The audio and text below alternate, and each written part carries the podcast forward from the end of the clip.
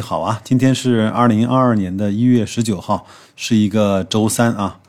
我前一段时间呢，在集思路啊看到一篇文章，叫一句话总结二零二一年最深的领悟啊，写的非常好。作者呢自己这个抛这个专业抛的特别好，真的是像辛晓琪这首歌叫多么痛的领悟啊！我不知道听友里面有多少人像我一样，经常会去翻一翻集思路的文章。在我看来呢，它就像投资界的知乎一样啊，有很多神回复，有很多比较精彩的问题。不过也没关系，我呢会经常看，把我看得到的一些好的文章推荐给大家。我记得在前面的节目里我说过，白老师呢没有什么特殊的爱好，就是喜欢看看书、学习、思考、运动这些相对还比较健康的啊。当然有时候也会出去。应酬喝点小酒啊什么的，但是呃，非必要的情况下，我自己的习惯还是做这些有质量的阅读吧。上次见了一个朋友，他说：“白老师，你有没有抖音和快手啊？”我说：“我都有啊，而且我还经常看。”他说：“怎么我看起来你不像那些刷抖音和看快手的那些客户的样子呢？”我说。这个东西呢，就看你自己怎么选。就是你是选择被它驯服，成为一个流量和用户标签的提供者呢，还是你把它当做工具啊，把它用作你自己去呃涉猎各种各样知识的一个平台啊？当然，我觉得这种博弈呢是很难的，尽可能啊把它做成工具，而不要让自己呢成为一个工具人。我有一个小习惯，就是我有时候呢也会在抖音上乱逛，在。快手上瞎看，但是呢，我看到对我有帮助的这些呃号呢，我就把它给关注下来。那久而久之呢，我就形成了一个我自己认可的、能够持续输出我自己需要看或者是在这个领域内啊比较好的一些内容的生产者。那我在很大的程度上呢，我就。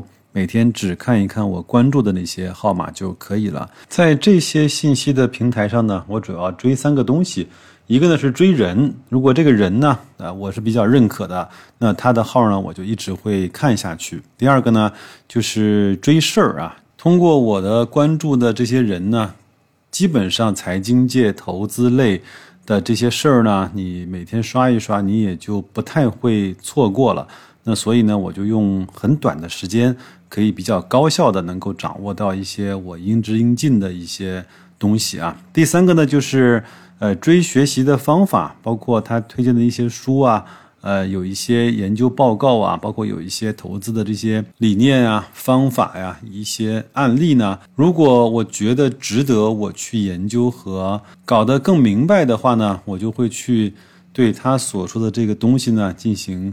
再一次的挖掘和学习，大概呢就是这几件事儿啊。当然，我也试过啊，就直接去刷那个推荐的抖音，那个我也知道很多人为什么会在里面沉迷，呃，不能够自拔。你真的是停不下来，对吧？而且呢，好像他推送的都是你感兴趣的，这个你也要看一看，那个也要再稍微的多看两眼啊。所以呢，有一句话叫“只有没有上过牌桌的人，没有只上过一次牌桌的赌徒啊。”那行，那咱们回到文章吧。呃，作者说，我自己呢，在二零二一年最深的一个领悟就是不要逆势而为。他又打了一个破折号，他说：“教培、中概、三傻、周期，在这种大势的下跌途中亏钱呢，太容易了。”持有风机呢，我们很多人都熟悉的哈。他说，选择比努力更重要，但最重要的是要努力的去学习怎样的去选择。还有个听友呢说，百分之九十九的个人投资者直接参与炒股是没有前途的。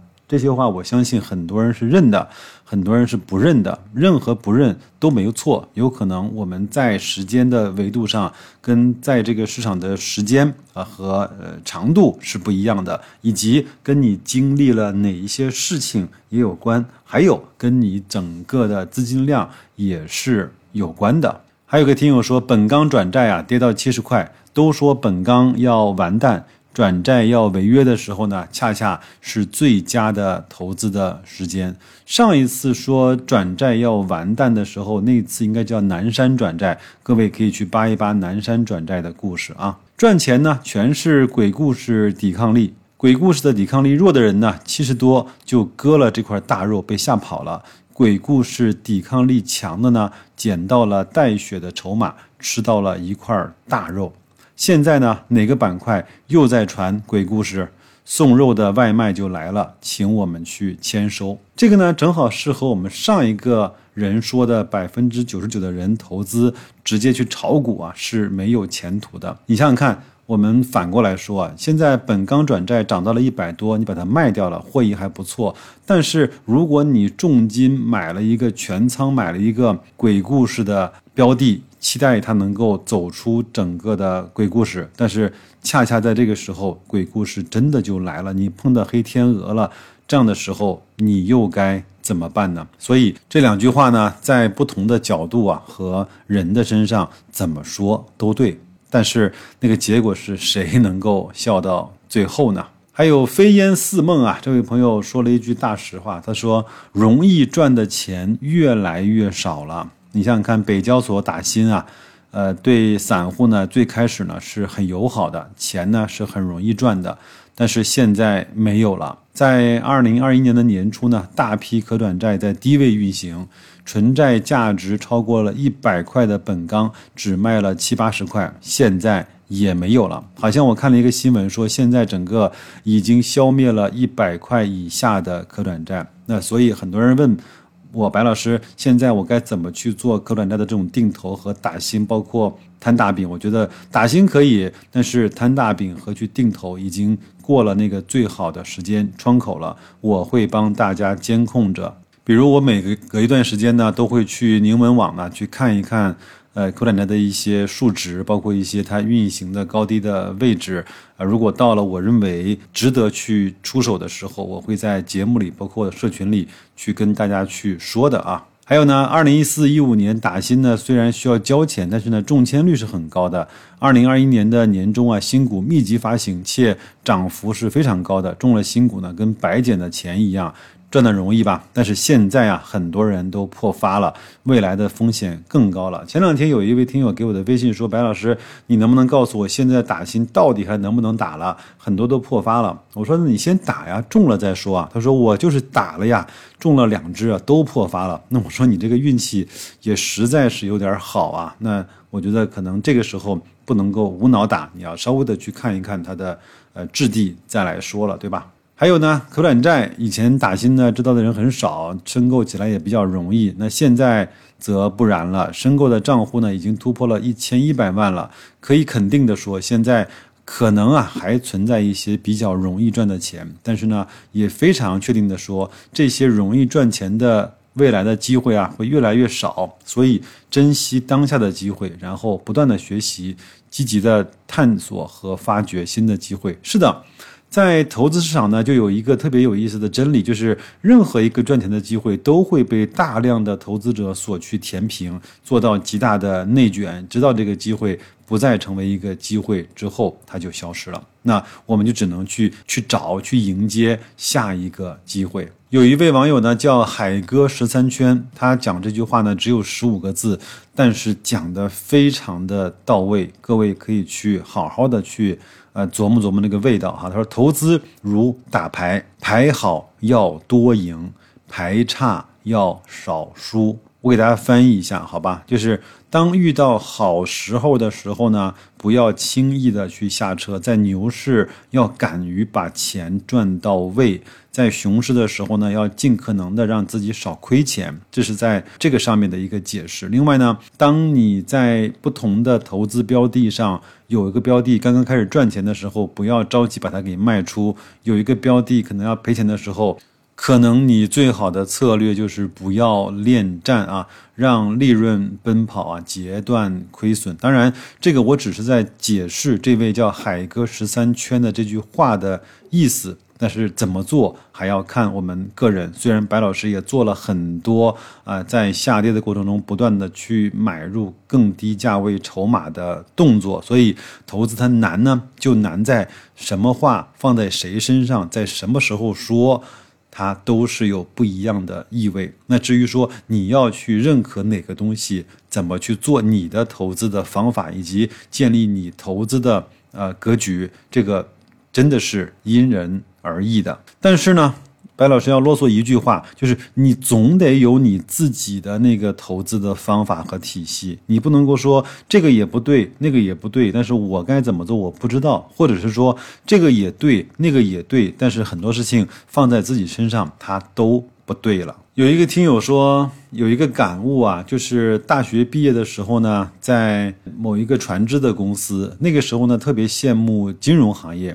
觉得呢，呃，那些船只公司啊，都是自杀性的扩张，最后呢，利润越来越薄。今年呢，以前有几个老同事，他们依然在坚守在航运这个老本行的，有几个人呢，转身做了货代老板，赚了小几千万；有些人呢，打工拿了一百个月的奖金，而另外一个朋友呢，疫情前做旅游签证，每年呢赚小百万，现在呢创了好几次业。的基本上都黄了，也都亏了大概小百来万。总结说啊，风水轮流转，别说三十年了，五年河东，五年河西了。很多人认为是确定性的东西，拥有超高护城河的东西，可能一夜之间就没有了。我记得前两天在社群里啊，我看到小伙伴呢在讨论一个问题，他说。我真的想买到四百块以下的腾讯。另外一个伙伴呢是说，怎么可能？你想啥呢？腾讯怎么可能会跌到四百块以内呢？就像我跟很多朋友说，如果茅台跌到一千二，我会买上一手，在那儿呃收收股息，参加股东大会，每年买点平价的茅台酒。很多人告诉我，白老师你疯了吧？茅台怎么可能会跌到一千二以下去呢？所以在二零二一年啊，茅台好像有一次跌到过一千五百块左右吧。那个时候呢，我的心理价位依然是一千三百块左右，所以我就没有去买。当然，我也就错过了从一千五又涨回到两千一、两千二左右这样的一个涨幅。我记得好像当时中石黑白好像是买了，对吧？但是每个人对自己出手的那个点呢不一样。呃，有的朋友呢在社群里问我，他说你到底有没有买过白酒？我说我当然买过白酒啊，我买过五粮液，买过茅台，都是赚钱的，但是呢，也都是只赚了一点点的利润，比如说百分之十、二十、三十、四十就卖了，我没有享受到那个白酒上面那个一倍、两倍的涨幅。这个呢和认知有关系，和喜好。有关系和信念呢也有关系。我不太喜欢的东西，不太信的东西呢，它涨了之后就很容易把它给卖掉，对吧？还有位朋友说，投资啊就是低买高卖，和你所投资公司的好坏呀并没有关系。我相信说到这儿，很多人就开始不同意了，对吧？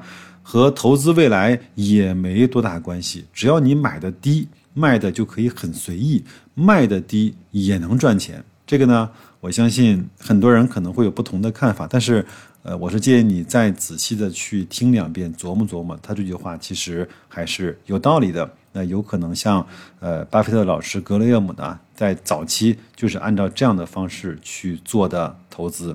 但是这个里面有很多的前提，你认为的低是不是真的低？你认为的好公司，你能不能一把 all in？接下来这位。网友呢说：“不要听炒股亏损的人多年以来得出的吐血经验，我也是这么想的。而仔细观察那些赚钱的人是怎么做的，他们的成功是否有必然性，还是纯粹是运气？”给大家讲个笑话，我身边呢。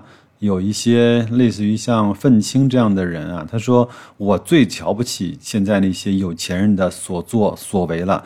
等老子有了钱，我在很多事情上一定做得比他们更漂亮。我反过来问他，我说你能不能先让自己尽快的成为一个有钱人，成为一个富人，成为一个可以掌控很多资源的人？那个时候你再说你用这些资源可以去做更多你内心深处想做的那些理想化的事情。但是在你成为这样的人之前，你先要去尊敬那些现在就掌握了很多资源并且有钱的人。他们的成功之道，看看他们是在怎么做的。有一位叫陈小浩的网友啊，他说：“抄底的勇气啊，来自于估值的判断、策略的运用、历史经验和信仰；持有的定力来源于买入前的充分准备。”反身加强的趋势，不断兑现的逻辑和能经受得住波澜的强大内心，迈出的果断来源于理性独立的判断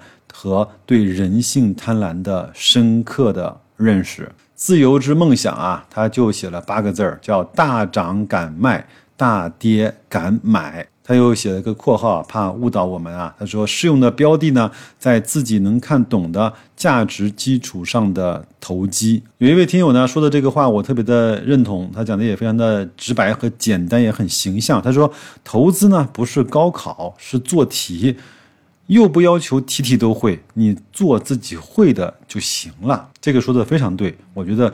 投资市场上呢，有两百多个招式，你不需要都学会，你学会个三五式，用的好，用的极致就可以了。我在一个节目里面曾经讲过，我说你如果只会去投那个宽基指数，那你就去投那个宽宽基指数；如果你只看得懂茅台，那你就在你的那个认知里面啊，在它不贵的时候买，在你认为贵的时候卖，就这么简单。你一辈子可能就只用做这一只股票就可以了。如果你只会去。做做可转债，那可转债其实也分有周期和波动。那你在这样的周期之内，去把你那个认知在这个投资标的的品类上用到极致，打到极致就可以了。就像呢，大象小尚啊说，叫你打你的，我打我的。有个听友呢这么去形容二零二一年，叫新的盈利模式还没学好，旧的盈利模式已经崩塌。二零二一啊，赚钱真难。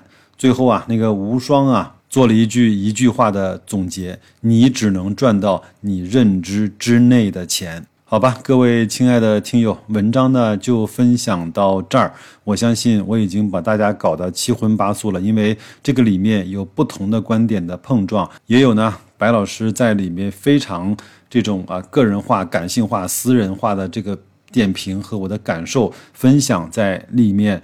我也是希望呢，通过这样的一期节目呢，让大家知道，在这个市场上有很多种的观点，貌似都对，但是呃，能够适用在你身上有效的，能够让你活下来，能够赚到钱的，其实是那不多的为数的几个，而这几个的发端来自于你最后一句话，叫你只能赚到你自己认知内的钱。所以呃，一起去提高认知，让自己变得更更优秀、更强大，是我们永远。去做都不晚的事情，那就这样吧。如果你有兴趣加入白老师和几百个小伙伴的社群，可以告诉我，我们在社群里更多的去讨论和探索。我为大家准备了很多在春节期间没事儿可以去学习和自我提升的学习资料。如果你愿意来，我就在那儿等你。祝各位在春节前的这一两周啊，啊，确保安全，工作愉快，投资顺利。再见。